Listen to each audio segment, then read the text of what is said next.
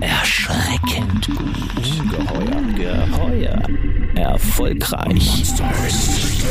Monsters of Content Marketing. Unser neues Monster ist besonders vollmundig. Jan Trichterborn ist Marketing Director Biscuits and Baked Snacks Dach bei Mondelez International. Was hinter dem Titel steckt, ist die Verantwortung für Leckermarken wie Oreo, Tuck oder Milka Küchlein. Und jede Menge spannende Kooperationen. Von Rudi Völler bis zu den Elevator Boys. Darüber und mehr wollen wir jetzt sprechen. Herzlich willkommen bei den Monsters of Content Marketing. Jan Trichterborn. Monsters of Content Marketing. Ein Podcast mit Podcast von Fischer Appelt. Moin Jan, grüß dich, herzlich willkommen bei uns. Moin Dirk, ganz herzlichen Dank für die Einladung. Ja, sag mal Jan, wenn man deinen Job übersetzt, bist du Marketingchef für Marken wie Milka Kekse und Küchlein, Tuck oder die für viele absolute Love-Brand Oreo. Was futterst du da von deinem Privat am liebsten eigentlich? Äh, ich muss gestehen, einfach aufgrund dessen, dass alles immer irgendwie verfügbar ist, regelmäßig so gut wie alles, aber bin eigentlich eher ein salziger Typ. Also mich kannst du am allerersten. Das gute alte Tuck. Ja, ja, doch, doch. Das gute alte Tuck und auch unsere neueren Cracker, damit kannst du mich schon richtig begeistern. Alles klar, eher der Salztyp also. Sag mal, ihr fallt durch eine Vielzahl von Kooperationen auf, gerade in jüngster Zeit sehr prominent. Aktueller Partner von euch, die sogenannte Gen Z wird aufhorchen und Whoop schreien, die hochgehaltenen Elevator Boys. Was macht ihr mit denen? Ja, es geht uns natürlich immer darum, vor allen Dingen ähm, A, unsere Marken weiterzuentwickeln und mit den Marken möglichst nah an die Konsumenten und Konsumenten zu kommen und, und B, dann halt auch spannende Kooperationen aufzugleisen. Und ähm, mit den Elevator Boys und auch einigen anderen geht es tatsächlich darum, Oreo zum Leben zu erwecken, auch so ein bisschen der Marke nochmal eine lokalere Relevanz zu geben. Die globale Marke ist, glaube ich, allen bekannt und dieses Thema Twist, Lick and Dunk, was in Amerika vor allen Dingen total etabliert ist, das ist in Deutschland jetzt nicht so etabliert. Kannst du, kannst du erstmal, das müssen wir ordnen. Was ist Twist, Lick and Dunk für die ja, das, Kundigen? klassische Ritual in, in, in den USA ist einfach, man nimmt diesen wunderbaren Sandwich-Cookie, äh, Oreo, dreht ihn auseinander, kratzt dann genüsslich die Creme in der Mitte raus um das Ganze dann ähm, ja, mit der Zunge, das gibt's mit den Zähnen, das macht jeder, wie er mag, um es dann in Milch zu tauchen und, und zu genießen. Und dieses ganze Ritual, das ist eigentlich in, in Deutschland ähm, nie so richtig etabliert gewesen.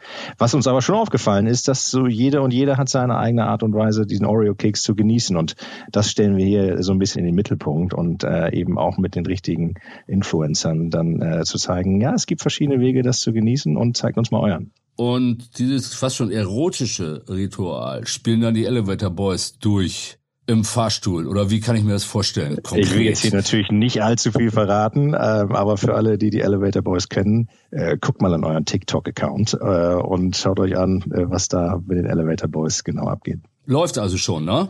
Läuft jetzt dann äh, Ende November und je nachdem, wann wir dann on air sind mit unserem äh, Genau, genau. Wir, jetzt hat der Host hier die Zeitigkeit ganz außer Acht gelassen. Ende November. Wahrscheinlich schon, liebe Podcast-Freunde, sind die Elevator Boys bereits am Twisten, Licken und Danken, wenn ihr das hier hört. Lasst euch überrascht sein, was äh, sie genau mit diesem Keks machen. Genau. genau, ich bin schon excited jedenfalls. Also mal allzu viel essen dürfen die Jungs von euren Snacks aber nicht, wenn man sich die Figur so anschaut, oder? Du, wir sagen immer, Snacken ist, ist wichtig und wir, wir alle lieben es zu snacken und äh, das Wichtige ist natürlich immer eine ausgewogene Ernährung dabei zu beachten. Also unsere Produkte sind das jetzt die Kekse, die Küchlein, die Cracker oder auch die Schokolade, haben ihren Platz in einer ausgewogenen Ernährung, aber natürlich alles in Maßen und äh, das ist uns auch ganz, ganz äh, eng am Herzen. Gerade kann man Tuck wahrscheinlich mehr essen als bei Oreo richtig zuzuschlagen. Ne? Also du hast es besser. Als insges insgesamt glaube ich, ist immer wichtig, so ein bisschen das Maß zu halten mit allem, was man tut. Ich bin selber ein großer Freund von Sport und ausgewogener Ernährung und dann greife ich zwischendurch halt mal in, in Maßen zu, zu unseren Snacks und das, das passt dann wunderbar. Also nach dem Marathon ist mal eine Tüte, wie schreibt man, Riegel, Tuck, eine Packung? Ah, ganze, ganze Packung ist äh, immer eine schlechte Idee, solange es nicht portioniert ist.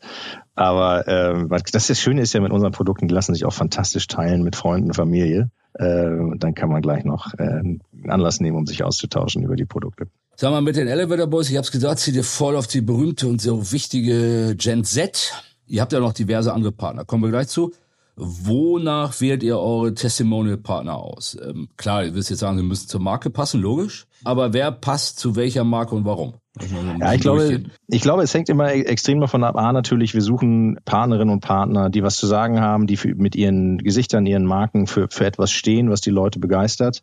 Genauso wie wir, mit, wie wir mit unseren Marken Leute begeistern wollen. Also dieses klassische Love-Brand-Phänomen, dass du A, eine, Geschichte erzählen willst, dass du B, das Ganze mit den Sinn greifbar machen willst und dann auch so eine gewisse Intimität, eine gewisse Beziehung aufbauen, ist für unsere Marken genauso wichtig für unsere Partnerinnen und Partner. Und wenn das gegeben ist, dann schaffen wir echt, was wir so äh, Triple-Win-Situationen nennen. Da ist nämlich dann was drin für unsere Konsumenten und Konsumenten, für die Influencer, für unsere Partnerinnen und Partner und für uns. Und ähm, wenn das nicht gegeben ist, dann drücken wir auch oft genug den Stoppknopf und sagen wahrscheinlich doch äh, kein, kein Fit und damit lassen wir es auch bleiben. Wie lange gebt ihr den Partnern, bis ihr seht, da ist kein Fit? Das ist äh, unterschiedlich. Also wir haben ja zum einen Dinge, die wir ausprobieren und wo wir ähm, agil bleiben wollen und, und auch tatsächlich auf ähm, kulturell relevante Themen aufspringen. Das ist jetzt so der Fall mit den Elevator Boys. Ich bin gespannt, wie weit wir das machen, aber äh, erstmal fühlt es sich unglaublich gut und richtig an und da haben wir gesagt sofort, yep, das ist eine super Idee, das machen wir jetzt mal. Und bei anderen Sachen, wie jetzt beispielsweise, wir haben ja noch eine Partnerschaft mit der Bundesliga und der zweiten Bundesliga, also mit der Deutschen Fußballliga. Und da haben wir von vornherein gesagt, das ist einfach so ein strategischer Fit einfach. Das machen wir jetzt auch mal mehrere Jahre. Dazu kommen wir gleich. Kleinen Sprung nochmal zurück zu Oreo, beziehungsweise Elevator Boys oder als Aufhänger Oreo. Du hast gesagt, in Deutschland müsst ihr eine Marke wiederbeleben, hast du, glaube ich, gesagt, aber äh, den Vergleich zu USA gezogen, wo, glaube ich, Oreo eine deutlich größere Marke ist, nicht nur absoluten Zahlen durch die Mehrzahl der Konsumenten, klar aber auch eine größere Relevanz hat. Wieso ist es in Deutschland nicht so der Fall wie in den USA? Einfach durch die Historie oder äh, gibt es da gewisse Beweggründe? Wie kann man das vergleichen? Ja, ich glaube, das ist im Wesentlichen erstmal so klassisch der Markenhistorie geschuldet und wo du auf deinem Brand Journey auch wirklich bist. In, in den USA ist Oreo einfach eine seit Jahrzehnten wirklich fest etablierte Marke. In Deutschland sind wir so richtig eigentlich aktiv mit der Marke, vielleicht, na, sagen wir mal grob, seit zehn Jahren. Das war lange Zeit eher so ein Geschäft, was andere für uns hier in Deutschland vertrieben haben und wo wir dann irgendwann gesagt haben, wir übernehmen und ähm, füllen auch die Marke mit Leben. Und seitdem ging es eigentlich äh, wirklich steil bergauf und, und steil voran, auch mit unserer äh, Fangruppe von Leuten, die dann gesagt haben, die, die Kekse mag ich eigentlich wirklich gerne. Und Trotzdem braucht es Zeit, diesen Markenkern dann auch wirklich zu landen und diese Bindung zu bauen. Und da sind wir einfach, haben wir noch ein Stück gemeinsamen Weges vor uns mit unseren Konsumenten und Konsumenten und freuen uns darauf. Äh, weltweit ist das der meistverkaufte Keks. Hm. Ähm, wir haben beispielsweise den, unter dem Hashtag Oreo auf, auf TikTok hast du 9,4 Milliarden Abrufe. 3,4 äh, Millionen Oreo-Fans auf dem globalen Instagram-Account und jedes Land ist da natürlich unterschiedlich und wir versuchen das mit lokaler Relevanz dann auch in Deutschland wirklich mehr und mehr zum Leben zu erwecken. Das heißt, Oreo ist eigentlich die Marke, die am meisten pusht, kann man sagen, oder? Oreo pusht und Oreo ist aber auch eine Marke, die sehr schnell dann auch ihre Liebhaberinnen und Liebhaber findet. Also es ist ein richtig äh, spannender Weg, auf dem wir da sind mit Oreo. Ähm, ganz anders zu so einer Marke wie Milka, aber irgendwie auch total spannend, weil man einfach auch viel gestalten kann, viel aufbauen und was mir halt äh, so extrem gut gefällt, ist, dass man jetzt nicht ähm, mit Oreo auf 100 Jahre Historie in diesem Fall aufbaut, sondern gerade mal mit jüngeren Zielgruppen gemeinsam ähm, sich auch entwickeln kann. Und ich finde, das macht als Marketeer einfach unglaublich viel Spaß. Weitere Kooperation bei euch, Batman. Da seid ihr im, im letzten Film, glaube ich, als, als Partner dabei. Wen sprecht ihr da an und was ist da die Motivation? Das ist eine ganz andere Nummer wiederum als die Elevator Boys, logischerweise. Also auf der einen Seite ist es natürlich so, dass wir mit solchen Kooperationen dann auch die Cineasten äh, und Cineastinnen ansprechen. Von der Zielgruppe her jetzt gar nicht mal, wenn du so demografisch drauf guckst, gar nicht mal so wahnsinnig unterschiedlich, aber schon eher auch die Leute, die ähm, eben Kino mögen, die, die die Superhelden sagen mögen. Und gleichzeitig haben wir aber auch hier gedacht, es ist einfach ein perfekter Fit, weil du diesen schwarz-weißen Keks hast und gleichzeitig die dunkle und die helle Seite von Batman in Gotham City. Also da war auch einfach äh, vom Geschichten erzählen schon wahnsinnig viel drin. Ja. Und wir wussten einfach, die Batman-Fans freuen sich riesig auf diesen neuen Film. Und wir konnten in diese Vorfreude einsteigen, konnten da schon vorab bestimmte Aktionen machen, haben den Keks rausgebracht mit der Batman-Prägung, waren in Deutschland unterwegs mit dem Bat-Signal, mit diesem fantastischen Fledermaus-Symbol, was dann so oft in Gotham City in den Himmel strahlt. Und wir haben das in deutsche Großstädte gebracht. Das hat einfach Spaß gemacht, da auch die Vorfreude auf den Film zu wecken. Wann war das? Äh, hilf mir nochmal auf die Sprünge. Das war jetzt in diesem Frühjahr. Der, der mhm. Film kam im März in die Kinos und mhm. wir haben dann im Vorfeld schon äh, ein paar Aktionen gelandet Und was wir auch dann mit solchen Partnerschaften immer wieder machen, ist, dass wir auch an die Stellen kommen, wo eben diese Erlebnisse sonst nicht so unbedingt greifbar sind. Also sprich in diesem Fall ganz konkret für uns ein wesentlicher Touchpoint ist tatsächlich die Handelslandschaft, die Supermärkte. Mhm. Und mit diesen Partnerschaften, den entsprechenden Produktangeboten, dann den Aufstellern, schaffen wir es halt auch, diese Themen dahin zu verlängern, wo die Leute halt Woche für Woche manchmal einmal, manchmal mehrmals sind und dann auch da diese Geschichten erlebbar zu machen, ist ein ganz wesentlicher Teil, geht dann auch viel in Kooperation mit dem Handel und so. Das ähm, ist ein, wesentlicher Aspekt von dem. Das heißt, auch großes Point-of-Sale-Thema. Das war ein riesen Point-of-Sale-Thema äh, für Batman konkret und auch einige andere Partnerschaften, weil äh, letzten Endes äh, ist das eben die Anzahl der Touchpoints, die wir damit schaffen können für, diver für uns, aber auch für diverse Partner, ist, ist nochmal riesig und ja, die, die Werbeflächen, die wir damit auch nochmal erschließen, wo wir mit unseren Konsumenten und Konsumenten Kontakt gegen sind auch nochmal einfach so, so zahlreich, dass ähm, das ein ganz, ganz großer Teil des Ganzen ist, ja. Point of Sale ist auch Thema bei einer weiteren Kooperation mit Fußballern, nämlich mit Idolen wie Lukas Podolski und Rudi Völler. Das war auch eher so ein Supermarktthema, oder? Und äh, da sprecht ihr doch eher eine Zielgruppe an, würde ich sagen, so wie ich oder vielleicht ein bisschen jünger, ein bisschen älter, um die 50. Ja, äh, jetzt von mir gemutmaßt oder wie sieht's da aus? Kannst du das mal erläutern? Ja, ja, ich glaube, also der Ausgangspunkt des Ganzen war jetzt weniger ähm, die, die Kooperation mit äh, Rudi Völler und Lukas Podolski, die wirklich äh, fantastisch ist, sondern der Ausgangspunkt war tatsächlich, ähm, dass wir gesagt haben, wir wollen diese lange, langfristige Partnerschaft mit der DFL, mit der Bundesliga und der zweiten Bundesliga eingehen. Weil wir da gesehen haben, das ist einfach ein Thema, das beschäftigt die Nation. Da treffen äh, 42 Millionen Fußballfans auf, ähm, laut Studien, die uns vorliegen, 70 Millionen Millionen Deutschen, die sagen, jupp, Schokolade mag ich schon gerne bis sehr gerne. Das heißt, das beste Massenmatch, das ihr erreichen könnt. Sozusagen. Ja, und äh, Massenmatch, aber auch inhaltlich so ein bisschen klassisch Match made in heaven, weil da einfach ähm, viele Leidenschaften aufeinandertreffen und die Bundesliga und die zweite Bundesliga auch sowas sind, das ist das ganze Jahr über relevant. Da hast du 36 Clubs über ganz Deutschland verteilt. Und da steckte einfach für uns beide, für beide Seiten so viel drin, dass wir gesagt haben, das macht total Sinn und das wollen wir auch langfristig machen. Und da ist tatsächlich der Punkt zu sagen, ja, es gibt die verschiedenen Momente, in denen wir das erlebbar machen wollen. Dazu gehört ähm, natürlich alles, was wir so kommunikativ machen. Dazu gehört auch eine mediale Verlängerung in verschiedenen Magazinen. Wir waren damit jetzt zweimal, glaube ich, im Kicker äh, für die Fußballfans, aber auch andere Bereiche. Auch was habt ihr da da, da muss ich als PR-Mensch nochmal fragen, was habt ihr da am Kicker platziert sozusagen? Also ja, vor allen Dingen erstmal natürlich den Aufschlag, ne, dass wir das machen und ähm, ich glaube, viel äh, Spannendes, was darin liegt, ist auch so ein bisschen, und das sehe ich ganz, ganz verstärkt in den letzten Jahren, Sponsoring neu zu denken. Wir kommen so aus einer Zeit, da war es so der klassische Ansatz, ich lege Geld auf den Tisch dafür, dass ich mir ein Logo irgendwo hinkleben mhm. kann.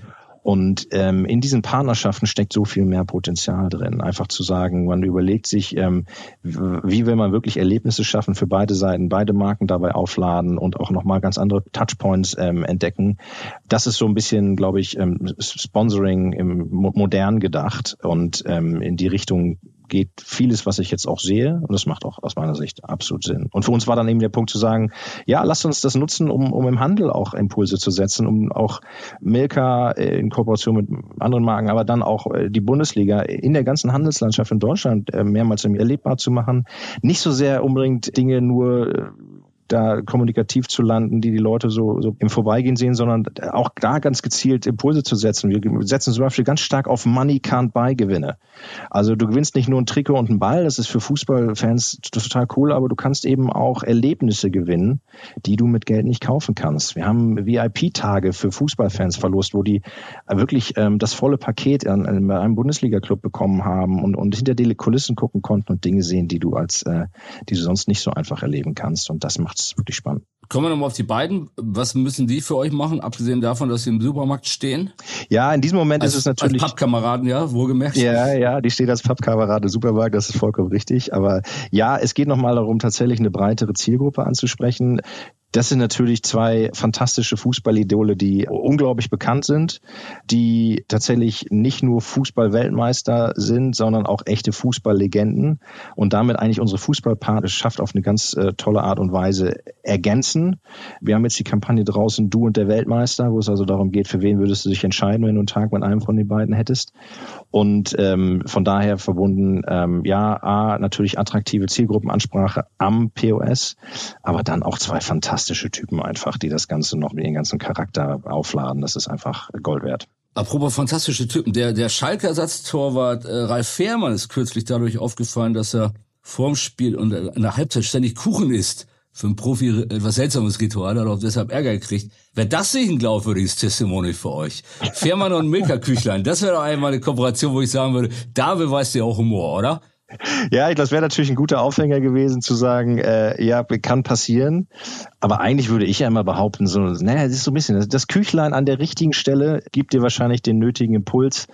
Äh, ich kann aber auch verstehen, wenn Profisportler äh, eher so äh, unterwegs sind, dass sie sagen, ähm, alles in Maßen und alles zur richtigen Zeit und an der Stelle vielleicht tatsächlich besser nicht. Aber Six hat gleich eine Werbung draus gemacht. Nochmal kleine Anregung für euch, ja. Firma mit einem kleinen Küchlein in der Hand. Ja. Fairer Punkt. Ihr seid in der Vergangenheit immer wieder auch durch starkes Storytelling aufgefallen, ja. Und nicht nur durch Testimonials, beispielsweise durch die Filmserie The Offering, die sie so mit UFO-Sichtung und Außerirdischen auseinandergesetzt hat. US-Produktion. Der Anspruch war da von, von Oreo, das wurde hier auf Oreo gemünzt, nicht weniger als die Welt zu retten. Also ganz große Haltung. Was steckt hier hinter dieser Serie? Die gibt's glaube ich nicht mehr. Das ist abgeschlossen, das Projekt, ne?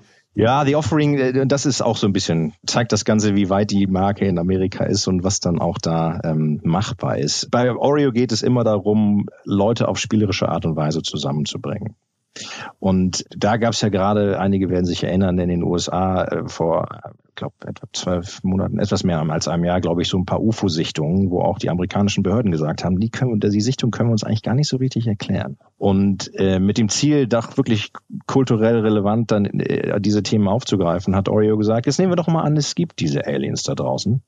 Wenn die kämen, welchen Oreo würdet ihr denen anbieten? Und haben damit auch die Oreo-Fans ähm, rund um die Welt aufgerufen, tatsächlich vor allen Dingen in Amerika, aber das ging dann um die Welt, auf, aufgerufen, schlagt doch mal vor, welche Oreo-Variante würdet ihr in, euren, in den Kühlschrank legen, den wir in so einen Kornkreis stellen um diese Verbindung aufzunehmen. Also da Menschen wie Aliens zusammenzubringen. Und das war eine coole Idee. Das war auch, fand ich von den Kolleginnen und Kollegen in Amerika fantastisch gemacht. Und ich wusste, ich muss ehrlich gestehen, ich wusste von dem ganzen Ding nix, bis ich auf meinem Sofa zu Hause saß Klaus Kleber, das Heute-Journal, äh, moderierte, einen Beitrag mit Barack Obama kam und auf einmal Oreo auftauchte. Also wir haben es damit bis ins Heute-Journal geschafft. Ich bin echt vom Sofa gefallen.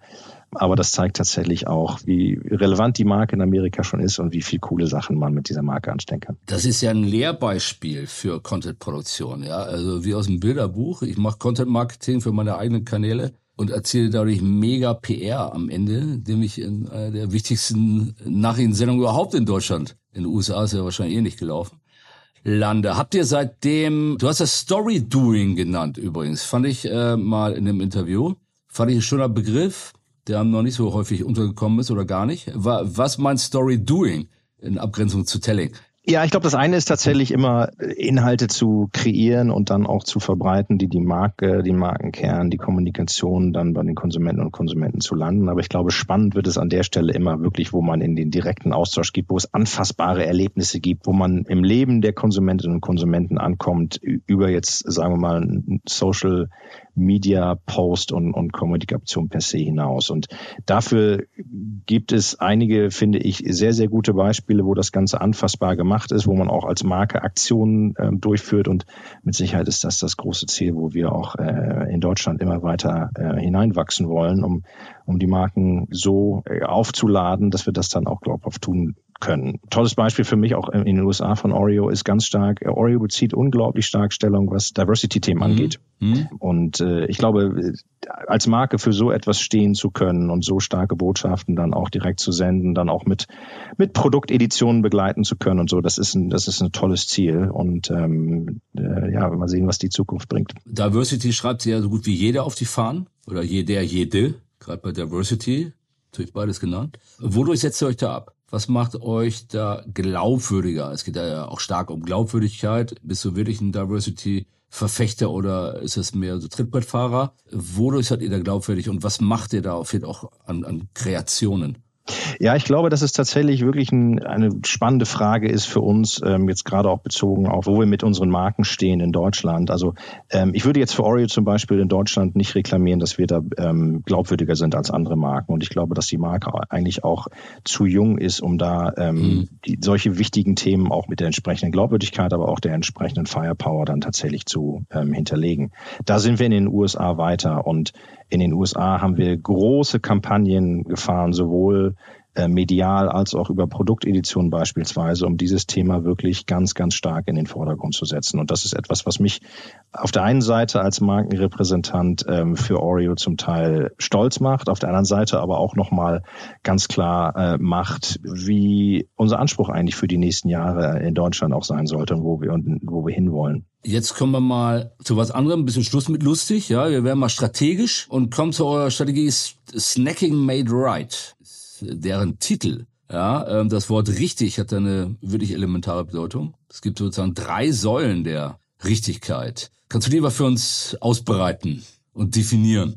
Ja, ja, sehr gerne. Ähm, das sind dann so ähm, Corporate Strategies, unsere Unternehmensstrategien, die natürlich viel Sinn dahinter haben und den, den ich auch gerne einmal kurz erläutere. Wenn diese drei Säulen, also das erste fängt natürlich immer an mit ähm, der richtige Snack. Also äh, tatsächlich, wir, wir wissen, Geschmack ist immer äh, entscheidend, aber auch starke Marken, starke Marken, die im, im Leben der Konsumenten und Konsumenten eine Rolle spielen, die was zu erzählen haben, die eine Relevanz haben und dann auch verschiedene Anlässe bedienen können. Und das ist so ein bisschen der die zweite Säule dann, die, diese richtigen Snacks dann auch für den richtigen Moment. Wir investieren sehr viel darin, wirklich die Konsumentinnen und Konsumenten in ihren Bedürfnissen zu verstehen. Also ähm, wir nennen das dann Demand Spaces. Da geht es konkret darum, was sind die, die Verzehranlässe äh, über den Tag verteilt, was zeichnet die aus, welche Bedürfnisse stehen dahinter äh, und dann dieses ganze Spektrum abdecken zu können von ja, ich will jetzt einfach mal den kleinen Verwöhngenuss bis hin zu ähm, ich will mich bewusster ernähren und vielleicht auch da ähm, bewusstere Genusselemente schaffen, äh, ist ganz entscheidend. Also ganz viel basiert immer auf den Insights. Und drittens dann auch diese Snacks richtig zu machen, richtig herzustellen. Und da geht's ganz schnell in Themen wie ähm, A, natürlich die Kompetenz zu haben, diese Produkte hochwertig herstellen zu können und dann auch die Qualität an den Vordergrund zu rücken und zwar die Qualität ähm, wirklich basierend auf diesen Consumer Insights und das Thema Nachhaltigkeit, ganz klar. Also auch da Verantwortung zu übernehmen, dass diese Produkte dann auch nachhaltiger hergestellt werden können und das ist auch eine, eine sehr spannende Reise, auf die wir uns da begeben haben und wo es auch noch viel zu tun gibt. Was ist denn der richtige Zeitpunkt zum Beispiel, um Oreo-Keks zu essen oder äh, ein Tuck du jetzt bei dir persönlich dein, dein Tuckkeks, das habt ihr ja äh, ermittelt. Das kann man ja nicht einfach sagen, zwischendurch ist ja irgendwie alles, aber sag mal, kann man das irgendwie definieren? Aber ah, wir sehen halt so klassische Momente, wo die Leute normalerweise unsere Produkte verzehren. Ähm, das ist jetzt bei Oreo, geht das eher so in den Nachmittagssnack. Also ob es jetzt die die klassische Kaffee- und Kuchenpause ist oder ähm, dieser, dieser kleine Verwöhnmoment zwischendurch, also eher so nachmittags bis dann abends. Tuck ist da ein bisschen breiter aufgestellt, viel auch abends natürlich dann zu Hause im Wohnzimmer, aber Tuck ist auch ein, ein Produkt, was gerne einfach mitgenommen wird. Also ein klassischer On-the-Go-Snack, da, ist, da bietet sich Tuck auch immer an. Und dabei eben zu verstehen, nicht nur wann wollen die Leute das essen, sondern auch warum. Was suchen die gerade in dem Moment, sowohl funktional als auch emotional. Also manchmal habe ich ja auch meinen süßen Moment, wenn ich einfach denke, nee, das habe ich mir jetzt verdient und das gönne ich mir jetzt mal. Und das eben gut zu verstehen und entsprechend dann auch mit unseren Angeboten adressieren zu können, das ist so ein bisschen unser Hauptaugenmerk. Für den Laien mag ja so ein Snack ein doch relativ profanes Produkt sein, wenn ich das mal so sagen darf. Ja, ihr dagegen verwissenschaftlicht das Ganze ja. Logischerweise, als großer Anbieter geradezu. So geht so regelmäßig eure State of Snacking Studie den Titel finde ich schon starker Anspruch irgendwie, ja. State of the Union, State of the Internet und jetzt haben wir State of Snacking. Äh, was ermittelt ihr da genau? Ja, es geht immer darum, wie snacken Leute eigentlich, wann snacken Leute und dann auch, äh, wie ich gerade so ein bisschen skizziert habe, warum. Und das, äh, es geht immer wieder zurück auf das eine, wir wollen die Konsumentinnen und Konsumenten so gut es geht verstehen, um dann auch auf ihre Bedürfnisse eingehen zu können. Und gleichzeitig natürlich auch als Unternehmen zu sagen, sind wir eigentlich richtig unterwegs mit dem, was wir hier tun. Und da haben wir tatsächlich äh, gerade in den letzten Jahren gesehen, dass Snacking nach wie vor an Bedeutung gewinnt. Äh, wir wissen zum Beispiel, dass 80 Prozent der Deutschen sagen, ja, ich snacke mindestens einmal am Tag. 50 Prozent ungefähr ähm, ersetzen tatsächlich sogar eine Mahlzeit am Tag durch einen Snack. Aha. Und auch wieder äh, viele, also mehr als zwei Drittel sagen, so oh, ganz ohne Snacks könnte ich mir eigentlich die Welt nicht vorstellen. Und ähm, das zeigt uns, dass wir in einem relevanten Themengebiet unterwegs sind, was toll ist und aber da natürlich nicht aufhört, sondern auch weiter dann zu verstehen, was, was denn für Snacks und wann und wie gemacht und go, ist dann halt der nächste Schritt. Was hat sich in der Zeit verändert? Gibt es da elementare Grenzveränderungen? Ist das eher da beliebter geworden, dieses Ersetzen von einer Mahlzeit? Das ist jetzt vielleicht sogar, ähm, ist das vielleicht stärker heute als Trend als, als früher? Gibt es da so ein paar Sachen, die sich doch in diesen Jahren deutlich geändert haben? Was definitiv der Fall ist, ist, dass äh, Snacking immer mehr an Bedeutung gewonnen hat. Das in jedem Fall. Die klassischen Hauptmahlzeiten haben so äh, an Bedeutung verloren, äh, was zum einen glaube ich, auch mit dem veränderten Lebensgewohnheiten zu tun ist, dass die Leute auch mobiler sind und, und einfach da auch viel dann äh, außer Haus oder zumindest unterwegs in irgendeiner Form konsumieren, aber auch selbst zu Hause sehen wir, dass das Snacking an Bedeutung zugewonnen hat, weil auch ähm, gerade in Deutschland, wenn du demografisch anguckst, ähm, die klassische Lebensform ändert sich. Es gibt mehr Single-Haushalte, wo einfach auch diese klassischen ähm, Verzehranlässe sich dann wieder ändern. Und wir versuchen das ähm, zu verstehen, nicht zu beeinflussen, sondern zu verstehen, um dann eben entsprechend auf die Bedürfnisse eingehen zu können. Inwieweit hat Corona da Einfluss gehabt? Was du jetzt sagst, ist mobile, flexible, ist ja eher eine normale Entwicklung ohne die Pandemie. Hat die Pandemie da dem, dem Snack sozusagen einen Rückschlag versetzt? Ganz im Gegenteil. Wir haben gesehen, dass der Absatz sämtlicher Snack-Kategorien eigentlich in der Pandemie deutlich zugenommen hat. Das hat natürlich einmal damit zu tun, dass bestimmte Verzehranlässe außer Haus weggefallen sind. Aber wir glauben auch, dass, oder nein, das ist im anders formulieren, ich weiß von mir selbst, dass gerade in diesen Phasen, wo man zu Hause saß im Lockdown und so, da haben mir tatsächlich diese Momente, waren so relativ zahlreich, wo ich gesagt habe, puh, das ist jetzt eine echte Herausforderung für alle Beteiligten.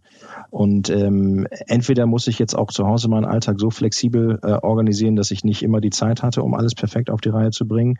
Oder B auch, da waren dann diese Genussmomente tatsächlich da, wo ich dann, als dann mal alle Kinder ähm, in, äh, mit Homeschooling durch waren und, und im Bett dann einfach zu sagen, nee, jetzt habe ich mir auch mal diesen kleinen Snack verdient. Das heißt, die gönn dir, die gönn dir Momente waren deutlich. Die, die gönn dir Momente waren mit Sicherheit auch nochmal verstärkt. Und das andere, und da kommt Tuck wieder ins Spiel, dann, wenn man auch nicht weiß, wie oft und wie gut und das mit dem Einkaufen und so, dann einfach ein paar Packungen Tuck im, im Schrank zu haben und zu wissen, da bin ich mal auf der sicheren Seite, das hat in dem Moment sicherlich auch nicht geschadet. Das ist eine, eine gute Quintessenz aus des Gesprächs. Paar Packungen Tuck im Schrank, da bin ich auf der sicheren Seite. Du hast dich dein Berufsleben lang auf der sicheren Seite bei Monolith bzw. dem Vorgänger Kraftfoods gewähnt. Du bist ja jetzt, wenn ich das auf LinkedIn richtig verfolgt habe und alles akkurat eingetragen ist, seit 20 Jahren im Unternehmen.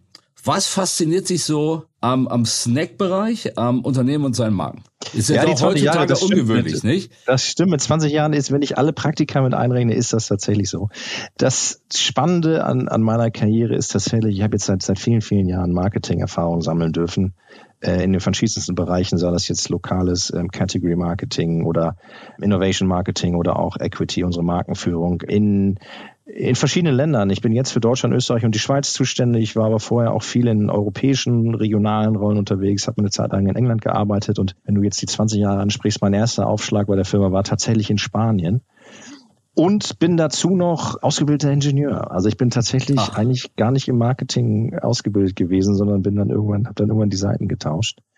Und das macht es eigentlich auch wahrscheinlich für mich am allermeisten aus. Ich liebe es, dazu zu lernen. Es gibt so viele fantastische ähm, Menschen äh, um mich herum und äh, draußen in der Welt über, von denen ich so wahnsinnig viel lernen kann. Und deswegen habe ich mittlerweile im Bereich Forschung und Entwicklung, in Consumer Insights, im Vertrieb, im Marketing gearbeitet. Für so viele verschiedene Märkte, Marken, Konsumentinnen und Konsumenten, dass es einfach nie langweilig wird. Und ich, ich lerne jeden Tag. Und das von meinem fantastischen Team von von äh, anderen Leuten um mich herum und das, das motiviert mich einfach jeden Tag aufs Neue. Wie hat sich Marketing für dich verändert in, in all der Zeit? Was ist, äh, oder die Branche auch? Was sind da so wesentliche Elemente? Ich glaube tatsächlich, dass die Art und Weise, wie wir über Marketing nachdenken, nochmal unglaublich viel fundierter geworden ist. Ich äh, mag einfach die Tatsache, dass wir an vielen Stellen wichtige und, und starke strategische Frameworks haben, äh, wo wir uns alle einmal hinterfragen können, ob wir die Konsumentinnen und Konsumenten wirklich so gut verstanden haben, ob unsere Verständnis von dem, was unsere Kundinnen und Kunden und Kunden, also die, die Supermärkte da draußen wirklich wollen, auch wirklich konkurrent ist mit dem, was wir auf der Marke machen und, und alles, was dazugehört. Also dieser holistische Blick auf die Marke und den Markt, ähm, das ist etwas, was äh, mich immer wieder fasziniert und wo ich glaube, dass wir wahnsinnig viel dazugelernt haben. Und gleichzeitig mag ich es einfach, wie dynamisch das Ganze geworden ist, gerade natürlich durch die digitalen Kanäle.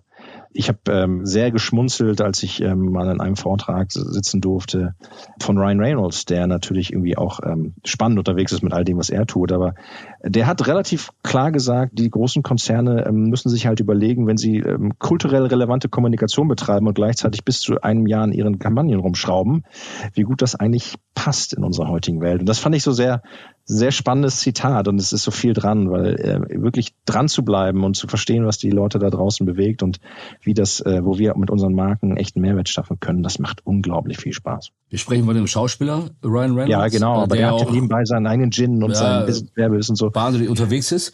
Ähm, genau. Er hat ein Thema adressiert, das die Offering letztendlich auch adressiert. Das ist kurzfristig anspringen auf, ähm, um darauf nochmal zurückzukommen, auf, auf Anlässe, auf aktuelle Newslagen. Ja, ist ja ein bisschen auch die Königsdisziplin von, von Content Marketing oder auch von PR. Abgesehen, Diversity ist ja ein größeres Thema über einen längeren Zeitraum, was wir danach behandelt haben. Passiert sowas öfter bei euch, wie mit diesen FBI-Files in dem Fall, dass ihr solche Newslagen, wo man im ersten Moment ja sagt, ist relativ weit von der, auf den ersten Blick, weit von der Marke weg. Wie können wir das nutzen? Ähm, habt ihr noch weitere Beispiele aus der jüngsten Vergangenheit auch? Wir haben tatsächlich, glaube ich, da, das ist eher weniger, dass wir da aktiv sind, weil wir vor allen Dingen auch gerade mit den Bereichen, in, äh, Marken in meinen Bereichen äh, sehr stark sehen, dass wir Wachstumspotenzial haben, zum einen die Marken weiter zu etablieren und auch gerade in der Kategorie Kekse, Küchlein, Cracker noch unglaublich viel Aufholbedarf ist, was Markenpower angeht. Äh, von daher sind wir da eigentlich weniger mit diesen aktuellen mhm. Beispielen unterwegs. Das ist anders für äh, die großen etablierten Marken, die bei uns vor allen Dingen so Marken sind wie Oreo, Capri in England, ähm, aber, aber auch mal ähm, Milka, die dann, die dann anderen Beitrag leisten können. Aber ähm, ich glaube, dass es tatsächlich, wie du richtig sagst, die Königsdisziplin ist. Und ähm, dementsprechend für meinen Bereich sehe ich momentan erstmal andere Schwerpunkte, bevor wir dann dahin kommen. Klar. Ja, dann sind wir gespannt, welche Schwerpunkte da kommen werden. Ja, und können uns jetzt vom ähm, Kanal der Elevator Boys Meet Oreo überzeugen. Sind gespannt, was wir da sehen. Bestimmt super. Du, Jan, eine Frage zum Abschluss noch. Leicht vorausgeblickt, bist sicherlich auch schon im Weihnachtsstress und Weihnachtsfieber. Was können wir da erwarten noch von euch bis zum Fest? Das ist sicherlich auch nochmal ein wichtiges Thema für euch, oder?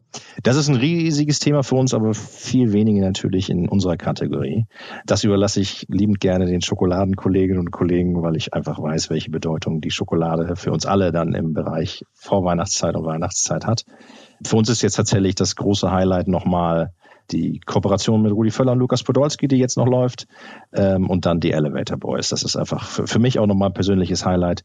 Ich habe unglaublich viel gelernt, auch was Kanäle wie TikTok angeht über die letzten Wochen und Monate. Mein Team ist da fantastisch unterwegs und ähm, das ist einfach äh, schön zu sehen und da, das macht einfach riesen Spaß und das ist deswegen wahrscheinlich eins der Highlights jetzt noch bis, bis zum Fest. Super, da kann Santa Claus auch ruhig mal hinter den Elevator Boys, Poldi und Rudi Völler hinten anstehen. Vielen Dank, Jan, Was Heidi Klum kann, müsste doch eigentlich Santa Claus auch schaffen. Einmal genau. im, im Aufzug mit den Boys. Alles klar. Vielen Dank. Dir schon mal frohes Fest. Danke dir auch. Ähm, liebe Leute, schön, dass ihr dabei wart, äh, unser Gast wart und äh, zugehört habt. Und ja, ich verbleib äh, bis zur nächsten Folge der Monsters of Content Marketing. Falls wir uns nicht mehr hören, auch euch frohe Weihnachten. Tschüss allerseits. Bis zum nächsten Podcast mit Podcast. Für weitere Monsters of Content Marketing. Schaut nicht unters Bett. Schaut unter www.fischerappelt.de